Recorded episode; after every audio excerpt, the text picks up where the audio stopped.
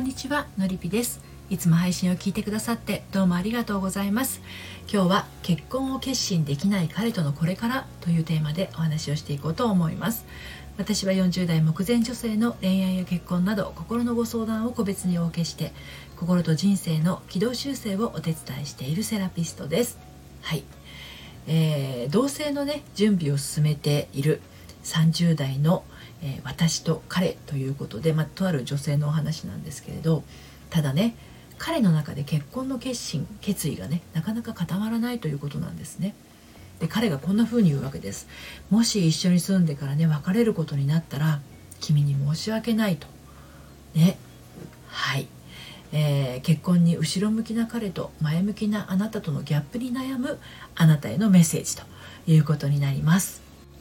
状況としては、えー、このカップルはお互いにバツイチ30代のバツイチ同士ですねでちょっと遠距離なお付き合いをしているんですけれどあのまあ、ちょっと遠距離ということなので仮にま同棲をするとなるとですね、えー、ま、引っ越しっていうものが発生するわけですねなので彼は彼女に仕事を辞めて引っ越してきてもらうのは責任が重いっていう気持ちがあるんですね。でねここで責任っていう言葉が彼から出てくるっていうことはですね現時点で彼女のことをまるっと責任を持つっていう気持ちまでまだ思いが熟してないんじゃないのかなっていうのはちょっと感じますね。彼女のことは大好き。ずっと一緒にいたいと思ってる。将来結婚したいとも思う。彼女の性格に気になるところがあるわけでもないと彼は言ってるわけです。ただまだ絶対にこの人ならっていう気持ちになれない。ねこれね彼にとってはそこが全てなんだと思うんですよ。お互いバツイチっていうこともあるかもしれないんだけれど彼にとっては彼女がいいっていう決定打が今まだないんですね。この子でもいいしこの子じゃなくてもいいくらいのものかもしれません。ダメになってもね、もしダメになっても仕方ないなって思える程度なわけですね。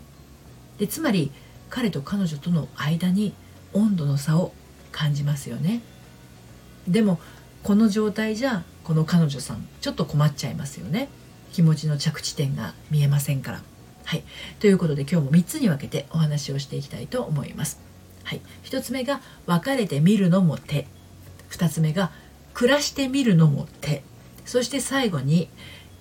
3つ目としてでもこの覚悟も大事。はいこんな感じでお話を進めていこうと思います。そして今日の内容は私の公式サイトのコラムでも続いていますので読んでみたいなというあなたはこの配信の概要欄のリンクから読んでみてください。はいでは早速1つ目の「別れてみるのも手」についてお話をしていきたいと思います。はい彼がねあの一緒に住んでからもし別れることになったら君に申し訳ないだから別れた方がいいのではとまで言ってるんですけれど彼がねそんな気持ちになっているのだとしたらですねこれはもうねあなたじゃなくてもいいあなたじゃないって言っているのと同じだと思うわけですよね。ということであれば一旦別れてみるのも手です。はい、だって結婚したいと思っているあなたと結婚したいと思えない彼っていう時点でお互いの気持ちに温度差がありすぎですよね。で仮にあなたの顔を押し通したとしても彼の言う通り君に申し訳ないっていう結果しかやってこないようにも感じます。つまり同棲したからといってそれが結婚に結びつくとは思えないと感じている彼がいる以上その同棲に結婚に通じる道としての意味を感じられないからですねどうしてもこの彼とじゃないと嫌っていう思いが今執着になってないでしょうかっていうことをお伺いしたいですね。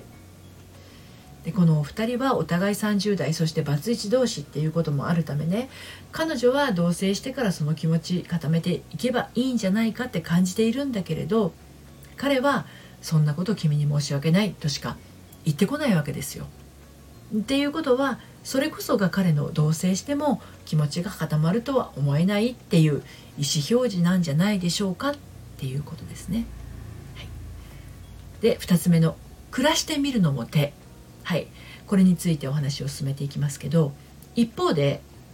あの君に申し訳ないっていう彼と無理やり同棲してみるっていうのも一つの方法ではあります。はい、この場合彼との気持ちに温度差があるわけなんでね今現時点であなたにとっては辛い同棲生活になる可能性は高いんですけど、まあ、それによって現実を見るっていうことができますよね。要するにこの人とはやっていけないっていう気持ちにあなたの方がなるっていう意味でです。だけどちょっと遠距離っていう2人がお互いの気持ちの温度差がある中であえて同性を選んで今より傷つきに行くことってあんまり生産的と生産的とはね言えないようにも感じませんか？少なくとも同性スタートの時点では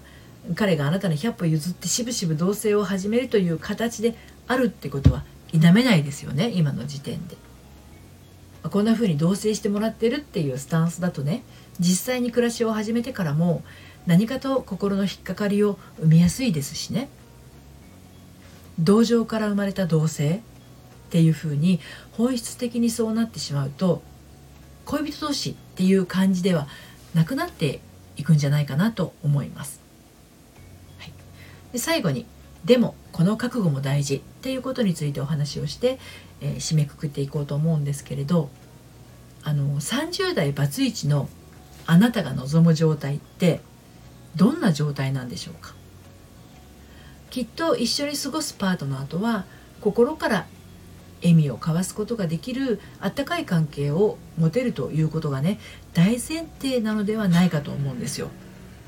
で特にバツイチっていうことはですよ。一度心が離れた時の冷たさっていうものを経験してますよね。今あなたが恋人として誰かと付き合うにせよ再婚して再び結婚生活を送るにせよ望む未来には本来のあなたらしさで喜びと幸せに満ちた暮らしをしている自分だと思うんですよでもちろん笑って過ごす毎日で時には喧嘩したり泣いたり怒ったりもあるかもしれないんだけど話せば分かり合えるパートナーがそばにいるっていうことですよね結婚ってね。となると今ちょっと暗礁に乗り上げてしまっているような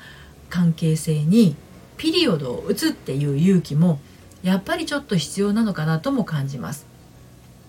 はい、それってつまり人生を笑って過ごすために別れる覚悟みたいなものでしょうかね。この人じゃないっていうことは他にいるっていうことでもあります。今その人生を笑って過ごすための別れる覚悟っていうものが持てたらですね本命に一歩近づいたっていうことでもあるんです。だけどそこにしがみついたままでいると本命には出会えません。辛いのにそこにとどまっていると前にも後ろにも動けないんですねあなたなら一歩踏み出せるはずです一度辛い思いをして離婚を経験しているからこそ本当の意味での愛を同情の意味ではない愛をお互いに注ぎ合いたいと思っていると思うからです。今日は結婚を決心できない彼とのこれからというテーマでお話をしてきました。一歩を踏み出すための勇あの踏み出すために必要なものはね自分を抑えてしまうとエネルギーが下がってしまいます。辛い思いをしたからこそそのバネをエネルギーアップに使いましょう。でも勇気が出ないっていう方はですねご相談ください。一緒に進んでいくお手伝いをしています。ご相談はこの配信の概要欄から受付をしています。そして毎週金曜日えー、発行しているメルマガでは悩みで心がよどんでしまったアラフォー女性のハートが透明度をアップして悩みを突破していく秘密をお届けしています。バックナンバーが読めないメルマガなので気になったら概要欄のリンクから登録してみてください。ということで今日も最後までお聴きくださってありがとうございました。それではまた。さようなら。